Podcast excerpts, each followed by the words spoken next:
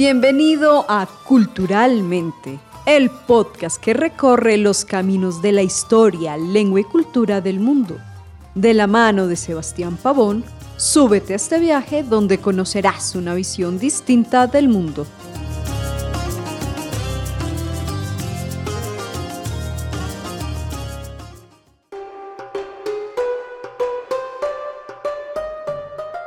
Candela, también un poco hablando sobre el tema de los gatos y, las concepciones que tiene la gente. He oído mucha gente también que dice que no le gustan los gatos porque no son tan efusivos como los perros, que uno llega y el perro está ladrando y le bate la cola y, lo lame, etcétera. Que más bien piensan o tienen la creencia que eh, llegan a la casa y el gato se esconde y ni los saluda y los mira mal y se va, eh, cosa que es totalmente falsa. Entonces, ¿qué nos puedes decir eh, sobre la personalidad de los gatos? Bueno, es un tema que me gusta mucho hablar porque, o sea, me pasa muy seguido que como yo por ahí con reuniones sociales me preguntan que cómo es que yo tengo tantos gatos y es que no son tan demostrativos y son más bien eh, apáticos. Yo suelo comentarles de que mm, no es que son apáticos ni independientes, como también suelen confundirlo, sino que son un poco más eh, que necesitan su espacio. Como una persona, em, por ejemplo, yo no puedo estar encima de, por decirte, un amigo todo el tiempo que, que hola, ¿cómo estás? que cómo estuviste, que abrazándolo y eso,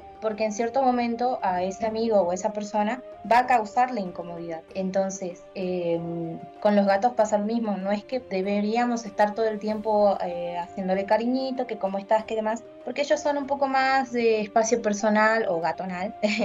y son un poco más de necesitar ese tiempo de también conectar con la persona. Por ejemplo, a mí, que yo tengo seis gatos, eh, cuando recién rescataba a uno, solía esconderse, pero no porque fuera apático o porque fuera, eh, no sé, no sociable y demás, o porque no me quería, sino porque necesitaba su tiempo para poder generar esa conexión conmigo y poder generar em, ese cariño, ¿no? ese afecto que, que yo suelo ver en ellos. Em, son tiempos que, por ejemplo, a una persona, a un gato mejor dicho, le puede tardar a inclusive hasta un mes, dos meses. Eh, por ejemplo, mm, pongo un caso de una persona que estaba siguiendo en TikTok que encontró un gato siamés que tardó un año prácticamente en poder acariciar al gato. Un año. Entonces, em, es muchísimo. Em, pero está bueno que la persona eh, entienda de que necesitan sus tiempos, sus cariñitos. No, no puedes atacar directamente al gato con todo tu cariño por más que vos quieras, porque no lo va a aceptar así y te va a temer, te va a temer y, es algo muy importante darles ese espacio. Y es muy importante eh, entender que no son independientes, ni son efusivos, ni son eh, no afectivos, sino que necesitan su espacio y su tiempo. Sí, exactamente lo que te comentaba mi, mi gato. Cuando yo llego empieza a maullar desde abajo y llego y, se me pasa por las piernas y quiere que lo alce y lo, y lo bese, pero ya después de un tiempo ya se harta y quiere que lo bajen y quiere su espacio. Entonces es entender esas etapas, ¿no? Que... Es así. Sí, sí, sí, que es decir, que no todo el tiempo puede estar a, la disposición de uno, o, sino que él también necesita su, su, espacio y cada gato es diferente también, lo que tú decías también, que tienen su gatonalidad, ¿no? Así es, es como, como nosotros, a mí me gusta mucho, eh, también eso es porque lo cual me gustan mucho los gatos, porque siento que son como unas personitas, pero pequeñitas y peludas. porque cuando vos vas a conocer a una persona, eh, no es que vos sabés cómo es la persona, no, tenés que eh, averiguar o conocer a la persona para ver si es tímido, si es sociable, si es enojón, si es amigable, si eh, le gusta bailar o no le gusta, y bueno, y todas las personalidades que pueden tener una persona. Lo mismo con los gatos, hay gatitos miedosos, hay gatitos un poco medio enojones, para ahí que le haces una caricia y ya como que no quiere más. Eh, hay gatitos misteriosos, que yo tengo uno que a veces me mira desde el pasillo, desde el fondo del pasillo y me está mirando y es muy misterioso y a mí me gusta mucho eso. Em, hay gatitos muy mimosos y bueno, hay de todo tipo, entonces em, por ahí para la persona que no, no se ha dado todavía la oportunidad de tener un gato, quizás en algún momento cuando esté listo, cuando tenga tiempo también para conocer y conocerse también interiormente, porque esto es también un trabajo interno, creo yo, de conocimiento de, de la persona y del gato, que se dé la oportunidad de tener un gatito y que se fije de que no solamente termina en un ser que está, sino que también puede llegar a ser un ser que como tú... Eh, te, te espera, te maulla, te, te habla hasta que ingresas a tu casa y ya.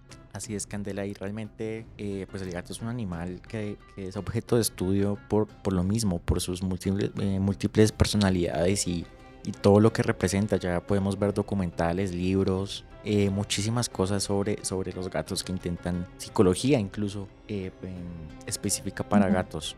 Y respecto a esto, yo te quiero hablar un poco sobre los maullidos. Los maullidos, tú me corregirás, tengo entendido que se desarrollaron no para comunicarse con otros gatos o con otros animales, sino para comunicarse con los humanos. Es así, es así. Eh, solíamos confundir mucho de que los gatos se, se comunican entre gatos, o sea, en principio, pero no es así, sino que por ahí los gruñidos, cuando pelean y eso, bueno, sí suelen comunicarse como cuando los leones eh, rugen. Ese sí es una comunicación entre gatos, pero cuando ellos maullan, nos hablan o por ejemplo estamos en la cocina y de repente escuchamos un maullido desde el baño, ellos están intentando comunicar en realidad con nosotros. De hecho fue tal su, su inteligencia que avanzó o su, este, bueno, su avance este, natural que literalmente copiaron, por así decirlo, el, el llanto de un bebé con eh, sus maullidos. O sea que en nuestro cerebro cuando un gatito maulla, indirectamente nuestro cerebro procesa esa información, ese maullido, como el llanto de un bebé. Es por eso que por ahí a veces nos preocupamos con, con los maullidos y demás de, de nuestros gatitos. Es, es algo psicológico que el otro día averigüé y que me pareció bastante interesante y que me pareció muy acertado, porque a mí me pasa, digamos, que cuando escucho maullido, eh, me preocupa un poco y voy corriendo hacia donde, hacia donde sonó ese maullido. Claro, y, y, también como los bebés maullan para ciertas cosas, cuando tienen frío, cuando tienen hambre, cuando quieren cariño, eh, cuando saludan. También es importante identificar ese tipo de, de, de, maullidos que son, son diferentes, ¿no? Que el gato siempre quiere expresar algo con, con, pues, con los maullidos que, que hace.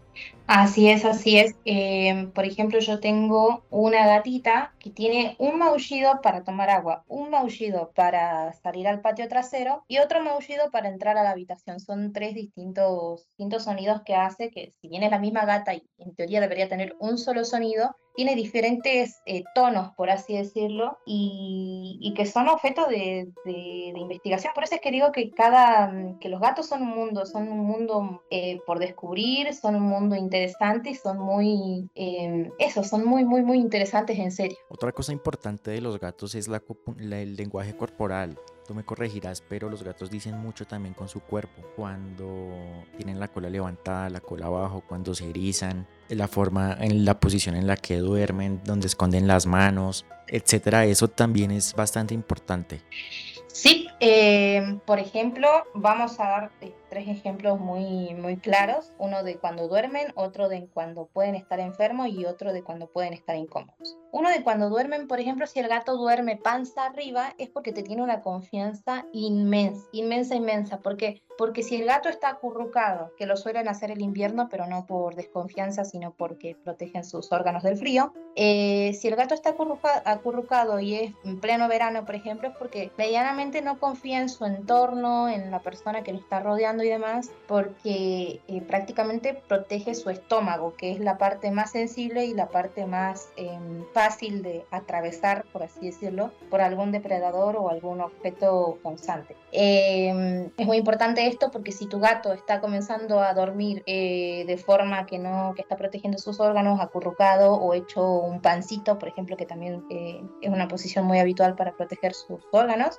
eh, hay que prestar atención en nuestro entorno. Si bien con nosotros duerme panza arriba y que cuando justo viene una visita comienza a dormir así, eh, hay que tratar de tratar de eh, bueno ver la forma de no hacer que se estrese y para que no para que vuelva a tomar confianza, por así decirlo, en esa persona que nos está visitando. También comentarle a la persona puede ser de que mi gato no te tenga confianza, así que por favor no, no lo intimides por ahí eh, lo digo porque um, hay muchas personas que, por ejemplo, el gatito recién llegado y viene justo una visita y va y se lo presenta, ay, mira mi gatito, eso no, eso no le va a gustar gatito, para nada. Eh, la otra parte que decía es lo de la enfermedad. Eh, los gatos son muy poco demostrativos, es decir, no, no te van a mostrar con, como los humanos que, au, me duele el estómago y ya se agarra el estómago, o como los perritos también que suelen mostrarlos cabibajo y demás Los gatos son un poco más misteriosos porque obviamente en la cadena alimenticia ellos suelen, eh, los felinos suelen ser también eh, depredados, o sea, suelen ser comida de otros depredadores. Y esto no se olvidan ellos, son, eh, no se olvidan de dónde vienen, de la naturaleza en la que vinieron. Entonces, cuando se enferman, no tienden a mostrar síntomas,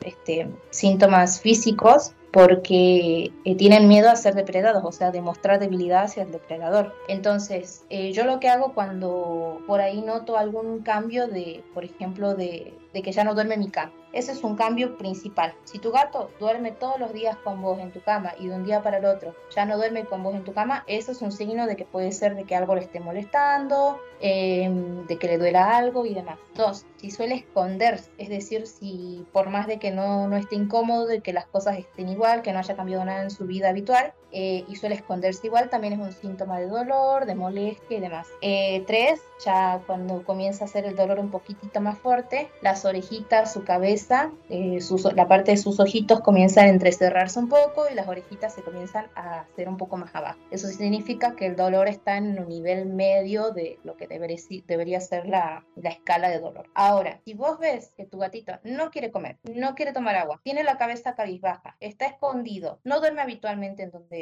y todo eso significa que está totalmente adolorido. Él no te va a maullar para decirte, em, me duele. No, no, no. Él va a aguantar hasta donde más puede y va, va a tratar de no moverse de un lugar para, bueno, para no sentir tanto dolor. Entonces, em, cuando ya llega a ese nivel de demostración corporal de que algo le está doliendo o molestando, eh, ya es hora de ir sí o sí al veterinario. En realidad, desde el paso uno, ¿no? Desde el momento en el que tu gatito dejó de estar en la cama con vos, es momento de visitar al, al veterinario porque no es normal. Eh, suele pasarme, o solía pasarme, mejor dicho a mí, de que eh, me solían decir exagerada, porque yo al, al, mínimo cambio que hacían mis gatitos de, de, rutina o demás, yo lo llevaba al veterinario. Y no por exageración, sino porque yo eh, conozco a los gatos, conozco a mis gatos y, y, conozco la rutina que hacen. Si yo sé que de la nada comienza a lamerse excesivamente es porque algo está pasando. Entonces, para las personas que ahora me están escuchando y demás, quiero decirle de que no, no se sientan ni exagerados ni exageradas, por más que le digan, porque eh, lo digo más que nada por experiencia propia. Eh, si vos ves que tu gatito cambia algo en su vida habitual, llévalo al veterinario por más de que te digan millones de cosas de que sos exagerada, que simplemente vas a gastar plata en el veterinario. Vos haces lo que tu corazón te dice y llévalo al veterinario que seguramente inclusive hasta le puedes salvar la vida a tu gatito. Créeme que lo digo por, por pura experiencia. Eh, y bueno, el tercero es por por, ahí cuando se siente incómodo los gatos suelen hacerlo más que nada con la cola, mucho con la cola y su cuerpo. Se erizan mucho, mueven la cola excesivamente, se, se relamen mucho, 주옵소서. Se ponen en posición de ataque, por ejemplo, que es hacerse un bollito y, estar todo peludo y cisquear, bueno, eso también es una posición este, muy habitual que hacen cuando están muy enfadados. Generalmente eh, lo suelen hacer con otros animalitos, por ejemplo con perros y gatos nuevos, pero también lo suelen hacer con humanos. así que si sos un dueño de gato y un humano, bueno, y tu gatito le está haciendo esto a un humano, eh, trata de alejarlo al gatito de esa situación y ponerlo en tu habitación relajado para que no, para no someterlo a, esta situación de estrés.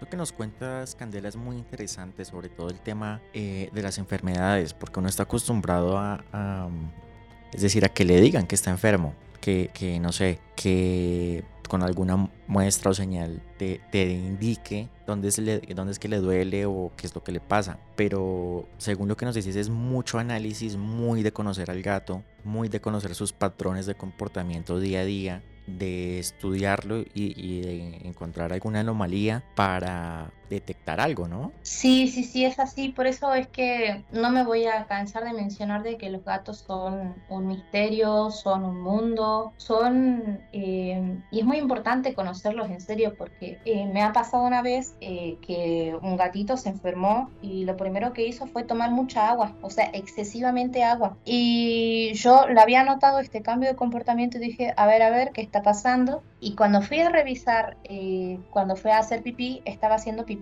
con, sangre, es decir, que tenía una infección urinaria. Ahí nomás fui directamente al veterinario, le hicieron los estudios, le hicieron el tratamiento y, bueno, lograron este, sacarle la infección urinaria. Estaba con infección urinaria por estrés, eso es otra cosa que yo no había notado en ese momento que había una persona que rondaba en, en mi hogar que estaba de visita y que esa persona le causaba estrés simplemente con, con, su presencia, no es como que lo estaba molestando ni nada, sino que era simplemente con su, con su presencia. Pero este, sí es un tema muy importante saber la rutina de tu gato, saber lo que hace en el día a día, por ejemplo, también eh, si es que está durmiendo de más, eso también es un, es un tema, así esté durmiendo en el mismo lugar de siempre, si tu gato está durmiendo de más y no es invierno, eh, significa de que puede haber algún dolor o algo que le esté molestando o estresando. Sí, sí. De verdad te agradezco mucho esos tips, Candela, y espero que la gente que está escuchando eso tomen en cuenta eh, todo ese tipo de cosas si tienen un gato ya o si lo piensan adoptar. Es muy importante tener en cuenta mm, todo ese tipo de cosas que no es solo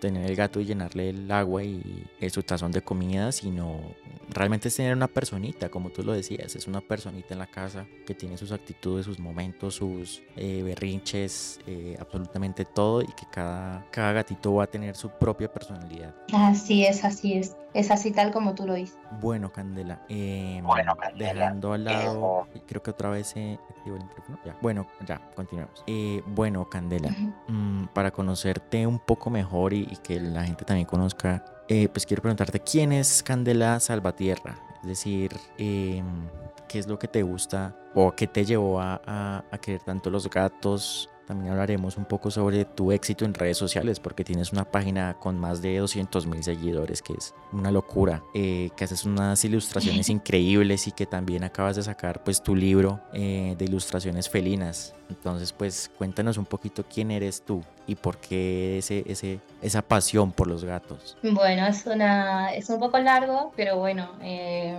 mi gusto o mi amor hacia ellos surgió con la primer gata con la que generé conexión, eh, que aún sigue viviendo conmigo, tiene 17 años y se llama Chuchi. Ella, eh, recuerdo el día en el que había aparecido porque fue literalmente cinco días antes de mi cumpleaños, es decir, un 8 de marzo, y recuerdo que estaba lloviendo y había un pino mm, bastante pequeño, pero bastante alto a la vez, eh, justo al lado de mi casa. Yo había escuchado maullidos, salí a ver con, con mi edad muy de pequeña porque tenía algo así de 7 u 8 años no, tenía menos, tenía 6 o 7 años y, era la gatita esta, era Chuchi. Y fui hasta donde estaba ella y ella se abalanzó contra mí, literalmente se tiró hacia mí, eh, me usó de escalera prácticamente. Eh, no pude retenerla porque lógicamente al estar tan asustada, mojada y demás, salió corriendo y me arañó, de hecho tengo todavía la cicatriz de ese arañón, em, y salió corriendo debajo del auto que teníamos en ese momento. Eh, le avisé a mis padres, mi padre obviamente dijeron que no querían tener gatos, así que estuve una semana por aproximadamente intentando convencer a mis padres de que entrara a casa y finalmente lo logré una semana después. Entró Chuchi a casa y eh, comencé mi, mi, conexión con ella. Eh, con ella tengo una foto. En, ese lapso de la semana que nos cuentas, eh, ¿le dabas agua a, Chuchi? ¿Le llevabas comida? ¿Ella se quedaba ahí afuera de la casa o, o cómo fue eso? Mira, em, espero que esto no lo escuchen mis padres, pero yo me levantaba muy, muy, muy temprano a darle de comer, pero muy, era demasiado lo temprano que me levantaba a darle de comer, a darle de también agüita y a darle, este, bueno, refugio. Normalmente se ponía, teníamos el auto y se ponía entre la rueda y, el espacio que quedaba del auto, o si no también se ponía en una cajita que le habíamos puesto a un costado en el garage. Y bueno, le habíamos puesto, hablo en, en general, pero en realidad yo lo había puesto. pero este, Sí, yo le daba de comer. Mi familiar también, mi mamá solía darle de comer y por ahí mis hermanos. Un poco medio, medio ariscamente porque no, obviamente no la aceptábamos, pero al final sí, sí logró entrar y logró tener la familia que hace 17 años tiene. Qué bonito, qué bonita esa historia. Sí, sí, sí. Y con ella, eh, como contaba, tuve mi, mi, primer foto abrazando un gato. Eh, de hecho la sigo teniendo ahí, la tengo impresa. Y con ella también surgió mi gusto por querer ser veterinaria. De hecho, solíamos tener reuniones familiares a las que yo iba y recuerdo claramente cuando una vez eh, estaba mi tía sentada y me preguntó qué es lo que yo quería hacer de grande. A lo que yo respondí totalmente inocente, le dije que quería ser un gato, porque en mi mente era como que yo quería, yo podía hacer lo que quiera. Y bueno, me habían explicado que no, que no se podía, que ser un gato era algo totalmente ajeno a lo que una persona mayor tenía que ser. Y le respondí que entonces quería ayudar a un gato. Y ahí mi, mi tío se, se interpuso y me dijo, bueno, entonces quieres ser veterinario. Y yo le pregunté qué es lo que sería ser veterinaria y me explicaron. Eh, luego hablaré de ese sueño frustrado un poco de ser veterinaria. Digamos que se va, bueno, lo hablo ahora. Em, luego de un tiempo yo comencé a, a, terminar ya la secundaria y comencé a pensar en qué es lo que tenía que, qué es lo que quería hacer cuando sea grande y seguía haciendo ser veterinaria. Lo que pasa es que acá en mi provincia, en, sí, en mi provincia, porque en realidad en otras partes del país hay veterinarias eh, públicas, o sea, eh, la educación veterinárica es pública, eh, pero en mi provincia no, es paga y es muy, muy, muy cara. Y en ese momento no estábamos en una situación económica como para decir, bueno, te pago veterinaria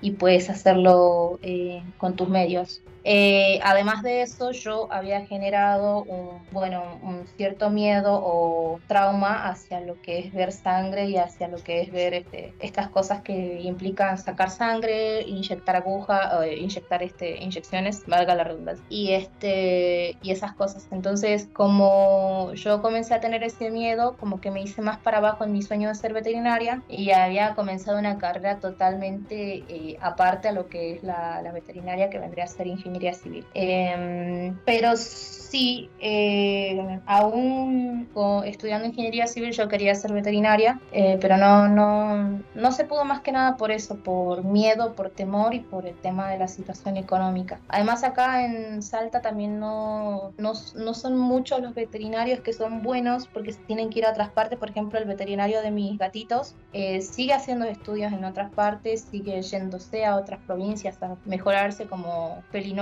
que es lo que yo también me quería especializar. Y es muy complicado, es muy, son carreras de, muchos años y que yo no estaba lista ni económicamente ni psicológicamente para eso. Yo literalmente tenía miedo a que una mascota, un animalito, eh, pierda su vida en mis brazos. Ese era mi mayor temor y no quería que suceda. Entonces eh, lo dejé totalmente por completo a ese sueño de ser veterinaria. ¿Y optaste por la ingeniería civil? Em, sí, la ingeniería civil. Eh, contando así un poco a, largos rasgos, lo hice hasta tercer año, hice primero y segundo, ah, sí hice los tres años acá en Salta y luego me quise mudar a Buenos Aires y terminar ingeniería ahí, eh, que vendrían a ser dos años más. Eh, me mudé a Buenos Aires, pero luego ahí me di cuenta de que no, de que no, no quería hacer eso, de que en realidad quería hacer algo más que, que ser una persona detrás de una construcción o, o de esas estructuras que normalmente estudiábamos en ingeniería civil. Eh, me volví a Salta justo antes de la pandemia y este, comencé a, bueno, a todo esto yo también había generado, eh, ¿cómo es que se llama esto? Ansiedad generalizada, entonces eh, eso también es otra historia aparte con mi gatito hipo, pero bueno, siguiendo con este tema de ingeniería, había pensado en, en dejarla totalmente y la dejé totalmente y comencé a, a trabajar, a trabajar para darle una mejor vida a mis gatitos y para también ayudar acá en casa, que la situación, como dije, económica no estaba bien, eh, y para más que nada eso, darle una mejor vida a mis gatitos, porque yo veía que con lo que cobraba de las becas que acá daban, se llama Progresar, acá en Argentina no, no me alcanzaba, por ejemplo, si es que un día mi gatito se enfermaba muy feamente, no podría pagarle la veterinaria que se merecía. Entonces eh, preferí dejar los estudios y darle una mejor vida a mis gatitos. Ese era, era el, primer paso para mí para comenzar a, mejorar la vida de los gatos en general. ¿Y en qué momento pasas em, de, de darte cuenta que la ingeniería realmente no es lo tuyo, a, hacer las ilustraciones que hoy en día vemos en tus redes sociales. Digamos, en qué momento, como decimos acá en Colombia, te picó el bicho de, del diseño y dijiste, no, voy a, voy a empezar a hacer ilustraciones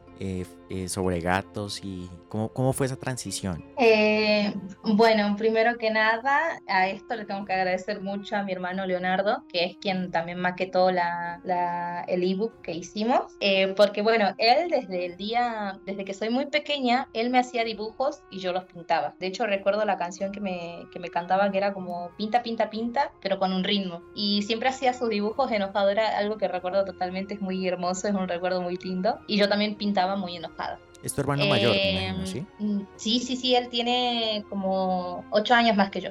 Sí, sí, sí. Eh, luego, más o menos en la secundaria, recuerdo que dibujaba muchísimo, pero muchísimo, muchísimo en los bordes de la carpeta, pero era era literalmente la tarea y los profesores a veces solían retarme y solían decirme que por favor pase la hoja en limpio porque esos dibujos no eran aptos para presentarlos. Y bueno, obviamente yo eh, tomé la rutina de comenzar a hacerlos en otra parte a los dibujos, pero sí dibujaba mucho. De hecho, tuvimos una, con una compañera tuvimos una gran idea de hacer unos cómics eh, que quedaron obviamente en el olvido, pero mm, también eran un poco así este, digitalizados y como lo, los hago ahora en la, en la página de Cosas de Gatos. Eh, luego, pasando un tiempo, cuando yo dejé de trabajar en los lugares en los que trabajaba y tenía un, un sueldo, por así decirlo, mi hermano me llamó y me propuso em, que comience a pensar en lo que realmente quería. Estuve como por un año pensando, pensando, pensando, hasta que él un día me dijo, ¿y a vos no te gustaba dibujar? Y esa pregunta literalmente estaba metida muy dentro de mí y la respuesta también estaba muy, muy, muy dentro de mí porque estaba era como un sueño guardado que cuando él hizo esa pregunta, puff, se, se, abrieron las puertas de, de, muchas cosas. Que te revivió eh, esa pasión por dibujar. Así es, así es, así es. Eh, él me compró mi primera tableta gráfica, que no lo olvido porque no tenía pantalla literalmente. Eh, antes de eso dibujaba ya digitalmente, pero con el mouse, es decir, era, era terrible mis dibujos. luego pasé a la tableta gráfica sin pantalla, que también eran bastantes, no eran como los de ahora, y luego pasé a la tableta normal, que es con pantalla, una XPen Deco 12 Pro, así se llama la, la, la, tableta gráfica que uso. Y nada, de ahí no le paramos en ningún momento, no, no hicimos ningún stop, eh, seguimos con esto de cosa de gatos. Recuerdo que primero inicié en papel, eh, inicié primero en TikTok en realidad pidiéndole a las personas de que me mandaran fotos de su gato a través de las redes sociales o videos y que yo se los ilustraba. Eh, se los ilustraba, pero en papel. ¿Y esto lo hacías eh, con alguna remuneración? ¿Pidiendo alguna remuneración? No, no, no, no. ¿O lo hacías de forma totalmente gratuita? A un principio totalmente gratis. Para, para que conocieran tu trabajo y ese tipo de cosas. Ajá, así es. Recuerdo que en ese momento tenía 120 seguidores. Lo recuerdo totalmente porque, de hecho, recuerdo a mis primeras seguidoras. Una es Julieta, que ya no me habla porque creo que dejó de tener Instagram, pero eh, la recuerdo totalmente porque cuando yo cumplí a 500 seguidores, ella me saludó y me dijo, oye, qué lindo que llegaste a 500 seguidores y cosas así. Entonces, eh, esto comenzó más o menos hace, pero muchísimo, muchísimo tiempo y venimos de, muy, muy, muy abajo. Dibujaba en papel con unas fibras, con una luz que no ayudaba en mi habitación, con ruidos de fondo, con usando otra red social también que me ayudaba mucho, que era TikTok eh, y demás. Era, eh, fue muy, muy de abajo, muy, muy, muy de abajo. Eh, no le metimos, no, no, perdón, no frenamos en ningún momento, es decir, que prácticamente el reconocimiento de la página y los 200.000 seguidores es una, gracias a que no, no bajamos los brazos en ningún momento ni cuando nos tiraron hate o por ahí o cuando nos, nos bajan los brazos diciendo de que, oye, pero mi gato no es así, por ejemplo, em, no bajamos los brazos porque eh, la finalidad de Costa de Gatos es, en fin y al cabo, ayudar a todos los gatos del mundo y a todas las personas que tengan gatos en el mundo. Eh, eh, y otra, y otra forma en la que llegamos muy arriba es gracias a, a todos los seguidores que siempre nos mandan buenas vibras, siempre nos mandan eh, saludos, nos muestran a sus gatos, nos mandan muchos cariños. Todos los días recibo mensajes hermosos que la verdad es que le agradezco mucho a las personas. No sé si por ahí creen de que no los leo o no, o de que por ahí los leo con, con poca importancia, pero en realidad no es así, eh, porque cada uno de los mensajes que me mandan yo lo, los aprecio, pero muchísimo, y los mensajitos que también, los comentarios que también dejan, los aprecio mucho porque con cada comentario que me dejan yo vuelvo atrás a cuando tenía 120 seguidores, que prácticamente no, no eran nada. Eh, ¿Querías decir algo? Eh, no, pues te quería preguntar, em, listo, nos comentaste la etapa de TikTok, que la gente te mandaba los, los, las fotos de sus gatos para que tú hicieras las ilustraciones. ¿En qué momento migraste de TikTok a Instagram y eh, para crear la página de Cosa de Gatos? Y cuando la creaste, ¿pensaste alguna vez que iba a tener tanto éxito como lo tiene ahora. Como, como lo dije antes, es una página con más de 200 mil seguidores. Es una página bastante grande y que em, ayuda a miles de personas porque realmente los posts que, que, que, publica son de muchísima ayuda que a mí me han ayudado y estoy seguro pues que a muchas personas también. Entonces pues alguna vez te imaginaste cuando migraste de TikTok a Instagram eh, que ibas a tener esa, esa acogida tan grande? No, para nada.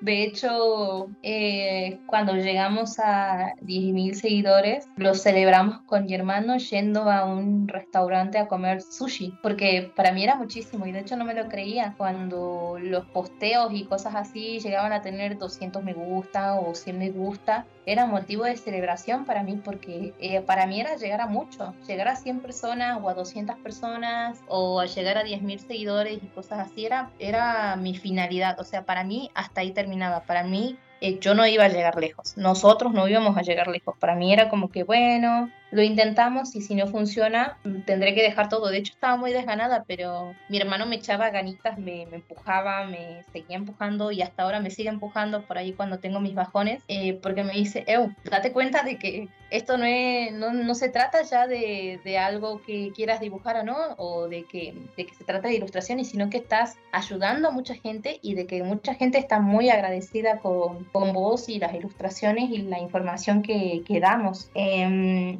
pero bueno, eh, la respuesta es no, no, jamás pensé que llegaríamos tan lejos y jamás pensé que en esos números, jamás, jamás, jamás.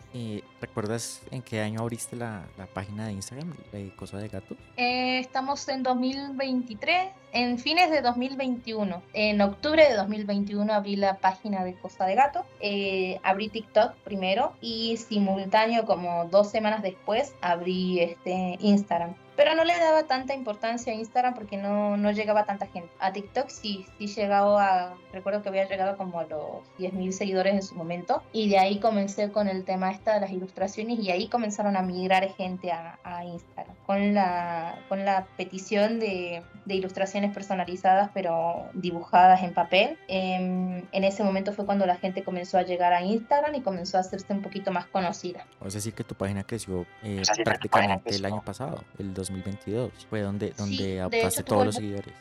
Tuvo el boom en, en, 2022, literalmente, más o menos en, eh, hace poco, pero muy poco fue en, a ver, junio, julio. Mira, yo me fui de unas mini vacaciones en, a ver, en octubre, no, en noviembre, perdón. Y cuando me fui de vacaciones tenía 80 mil seguidores en noviembre. En diciembre ya subió literalmente a, a, 200 o 280, que creo que es lo que tenemos ahora. Eh, en ese periodo de un mes y medio subió demasiado. Eh, creo que fue también por, por mera, mera suerte de un posteo que hicimos de, de bueno, de cómo es que surgió este nombre de las Karen. Eh, bueno, no sé si, si, seguramente sí lo sabes, pero bueno, la, supuestamente a las, a las mamás de gatos o a las dueñas de gatos les dicen Karen, sí, y a los dueños de gatos les suelen decir carencios. Sí, sí, sí. Eh, cuando escuchamos sobre esa historia fue cuando fue el boom, incendio por así decirlo, y ahí Así es, sí, sí, sí, sí, creo que sí la leíste entonces. Sí, sí, sí. sí eh, hay mucha, mucha controversia con ese tema porque justo hace poco comenzaron a decirles Karen a unas personas que eran media peleadoras y demás en Estados Unidos, entonces eh, hay mucha confusión en eso, pero la historia de Karen, que es la, la dueña y escritora que,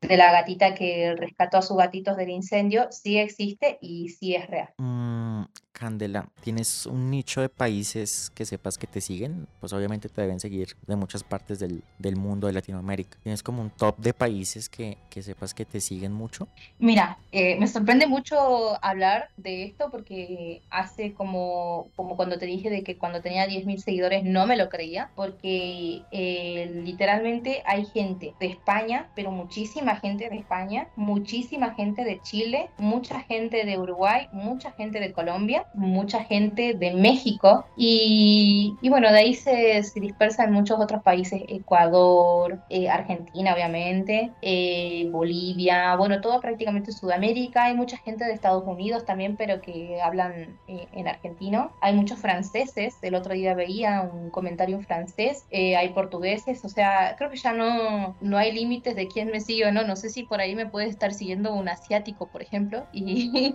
y yo no, lo, sé porque no, por ahí. Ajá, es así, es así. Bueno, Candela, pues eh, para mí ha sido un gusto hablar contigo, aprender de todo, de tu experiencia con, con, los gatos, de todos los tips, los consejos que nos pudiste dar en esta charla, eh, conocerte también un poquito más, obviamente promocionar tu página, que pues es una página totalmente exitosa, eh, Cosa de Gatos en, en, Instagram, con más de 200 mil seguidores. Y no sé si quieras dar un, una conclusión, un último mensaje, algo que quisieras eh, decirle a la gente de pronto que tiene un gato eh, o que quiera adoptar un gatito. Sí, me gustaría dar un, mensajito que es este, muy importante y de que eh, al final es una finalidad que ahora en la que estamos trabajando, un, proyecto en el que estamos trabajando, que es eh, la esterilización o la castración de gatitos. Eh, no importa si es macho o hembra, si tu veterinario dice no, tiene que tener una camada o esas cosas, no, no, no es nada necesario que tu gatita tenga una camada, no es nada, nada necesario que tu gatito macho entre en cero alguna vez, no es nada necesario. Em, por favor, esterilicen o castren a sus animalitos porque evitamos muchísimo, pero muchísimo la superpoblación, evitamos que más gatitos hayan, estén abandonados en la calle y, evitamos también muchas enfermedades. Yo sé que he conocido a, personas que me han dicho de que no castran a su gatita porque quieren que tengan su primer camada, porque estaban seguras de que necesitaban tener esa, ese sentimiento de tener, de ser madres. Y no es así. Ellos no, no, no entienden sobre lo que es, eh, que, por qué es que se quedan eh, embarazadas o peñaditas, no, no lo entienden.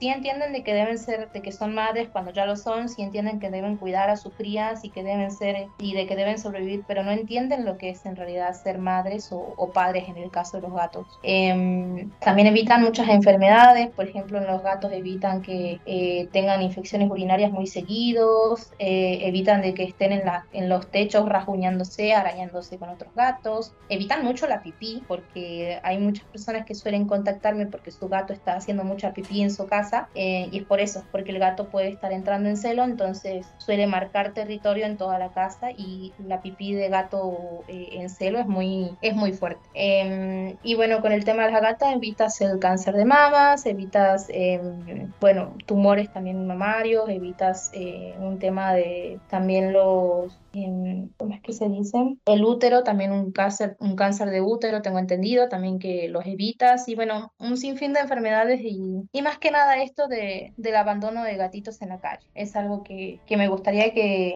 llegue a más personas ese mensaje y que pueda, podamos por fin ponerle fin a esta, a esta cadena de abandonos. ¿En dónde te podemos seguir, Candela? Las personas que quieren mm, conocer tu trabajo, conocer eh, un poco más de ti, sobre tu pasión por los gatos, ¿en dónde te pueden ubicar en redes sociales? Eh, bueno, me pueden ubicar en Instagram como cosadegatos.oc, así como suena, es cosa de gatos, un puntito y oc de la O y la K. También en TikTok como cosadegatos.oc, de la misma forma, y en la fanpage de Facebook como cosa de gatos. Eh, cosa separado de cosa de gatos. Todo separado y con mayúscula en las, en las primeras eh, letras. Bueno, Candela, realmente te mando un afectuoso abrazo hasta tu provincia, hasta Salta en, en Argentina. Eh, nuevamente agradecerte por, esta, por aceptar mi invitación. Eh, para mí ha sido un honor eh, hablar contigo, conocer un poco más sobre tu vida y sobre tu pasión por los gatos y agradecerte mucho por, por haber estado acá. No, Seba, la verdad es que yo soy la agradecida de, por darme este, espacio, por darme la oportunidad de poder expresar por mis gustos sobre los gatos y nada, poder hablar un poco sobre de, de cat lover a cat lover. Sé que tienes un gatito y, y sé que entiendes todo, todo sobre este mundo, así que para para mí el placer es mío. Mm, totalmente, y compartimos la misma pasión. Muchas gracias, Candy. Muchas gracias, Eva.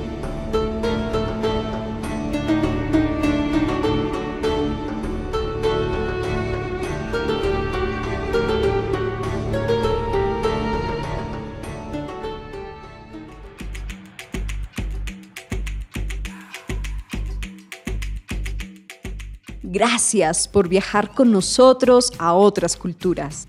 Culturalmente es el podcast para conocer el mundo. Hasta el próximo capítulo. Una producción de la emisora U Compensar Estéreo, la radio en tus sentidos, de la Fundación Universitaria Compensar.